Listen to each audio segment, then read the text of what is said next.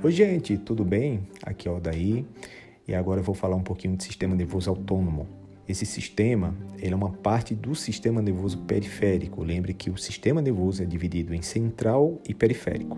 O periférico ele pode levar informações ou trazer informações para o sistema nervoso central.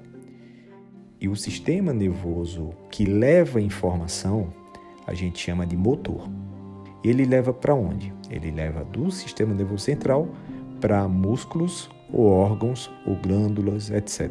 Quando ele leva para uma, um órgão ou uma glândula, isso é de forma involuntária. Você não tem controle sobre isso.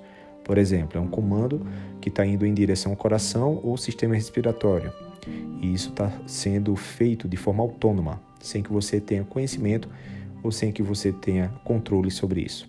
Por isso que é chamado sistema nervoso autônomo. É uma parte do sistema nervoso involuntário que vai controlar o funcionamento dos órgãos.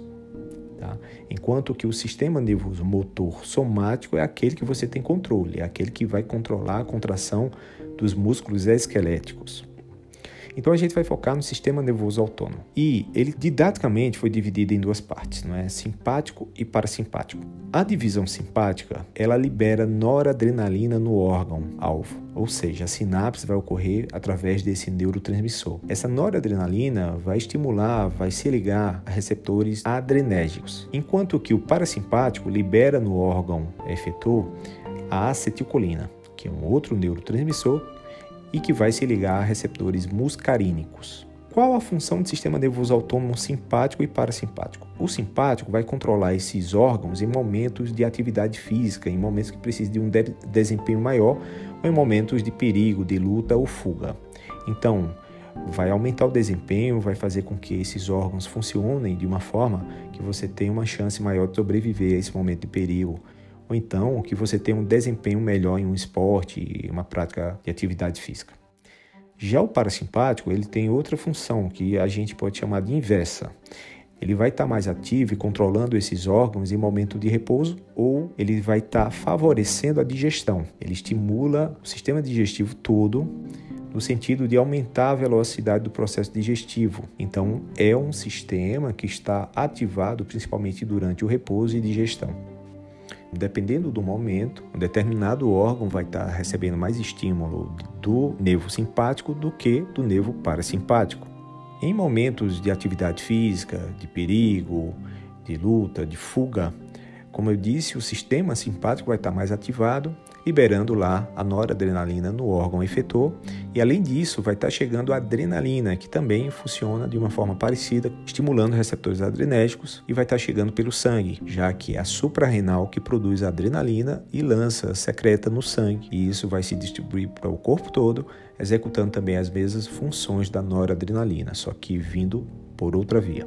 Então, quais as alterações que vão ocorrer à medida que o simpático vai sofrendo ativação e assim executando a liberação de noradrenalina nos órgãos. É, no olho, por exemplo, ele estimula a midríase, a dilatação da pupila, para ter um campo visual maior. No coração, ele acelera, aumenta a frequência cardíaca, na verdade, aumenta tudo no coração.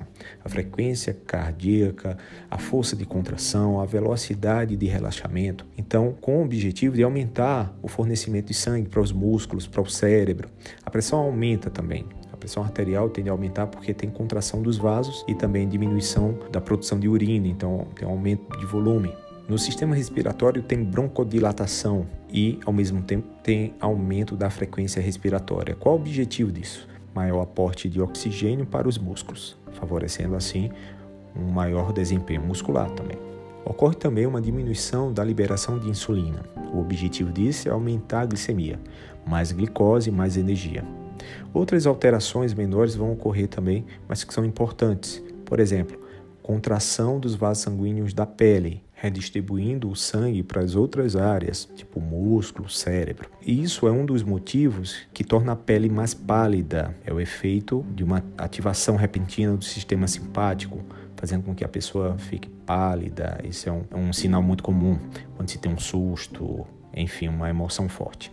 Ao mesmo tempo, vai ocorrer uma dilatação dos vasos sanguíneos do músculo, favorecendo uma maior chegada de sangue ao músculo e assim mais energia e oxigênio. O sistema digestivo é inibido pela ativação do sistema simpático, então vai ocorrer o contrário no sistema digestivo, em todo o sistema digestivo, com exceção das glândulas salivares, que são, na verdade, estimula estimuladas pelo sistema simpático também, só que estimuladas a secretar um outro tipo de saliva, uma saliva mais pegajosa. Mas o restante do, do sistema digestivo todo é inibido, as contrações, a secreção e etc. Qual o objetivo disso? Economizar energia economizar sangue também, porque uma grande quantidade de sangue é drenada para o sistema digestivo no momento da digestão e esse sangue vai ser muito mais útil para o músculo e para o cérebro em um momento de perigo de atividade física. E aí você pode se perguntar como apenas a noradrenalina e a adrenalina conseguem fazer tantas modificações e às vezes paradoxais, ou seja, à medida que contrai um ponto, dilata em outro.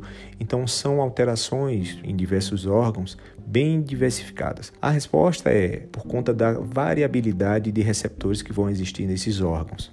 Você lembra que no sistema simpático os receptores são adrenérgicos e não existe só um tipo de receptor adrenérgico a gente vai ter cinco tipos gerais, dois alfas e três betas. Existem inclusive subtipos desses alfa 1, alfa 2, beta 1, beta 2, beta 3. Isso vai fazer com que, quando a noradrenalina estimular um receptor alfa, pode ocorrer um efeito no órgão em questão muito diferente de quando a noradrenalina estimula um receptor beta, o beta 1 ou beta 2.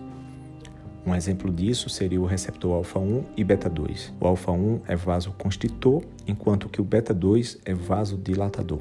O primeiro vai estar presente principalmente nos vasos da pele, enquanto que o segundo vai estar presente nos vasos do músculo, por exemplo, fazendo aí um efeito paradoxal, não é? Um efeito contrário. Enquanto a noradrenalina pode causar vasoconstrição em um determinado tecido, pode causar vasodilatação em outro tecido, isso tudo por conta que o receptor vai ser diferente. A proteína receptora vai ser outra. Esse mesmo raciocínio se aplica ao sistema parasimpático, onde a gente vai encontrar vários tipos de receptores muscarínicos, receptor de M1 até o M5, e cada um pode promover um efeito diferente dependendo do órgão onde esteja. A gente vai encontrar receptores inibitórios, receptores excitatórios dentro desses receptores muscarínicos. Então, o efeito final vai depender do receptor em questão, do receptor presente ali no órgão. E por último, as enzimas que degradam a acetilcolina e noradrenalina.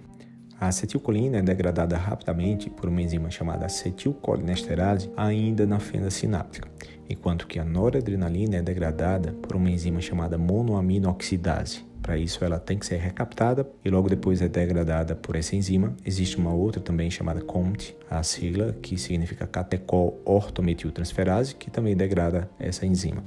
Essa parte é bem importante porque existem fármacos que vão inibir essas enzimas e assim vão promover uma alteração na disponibilidade desses neurotransmissores.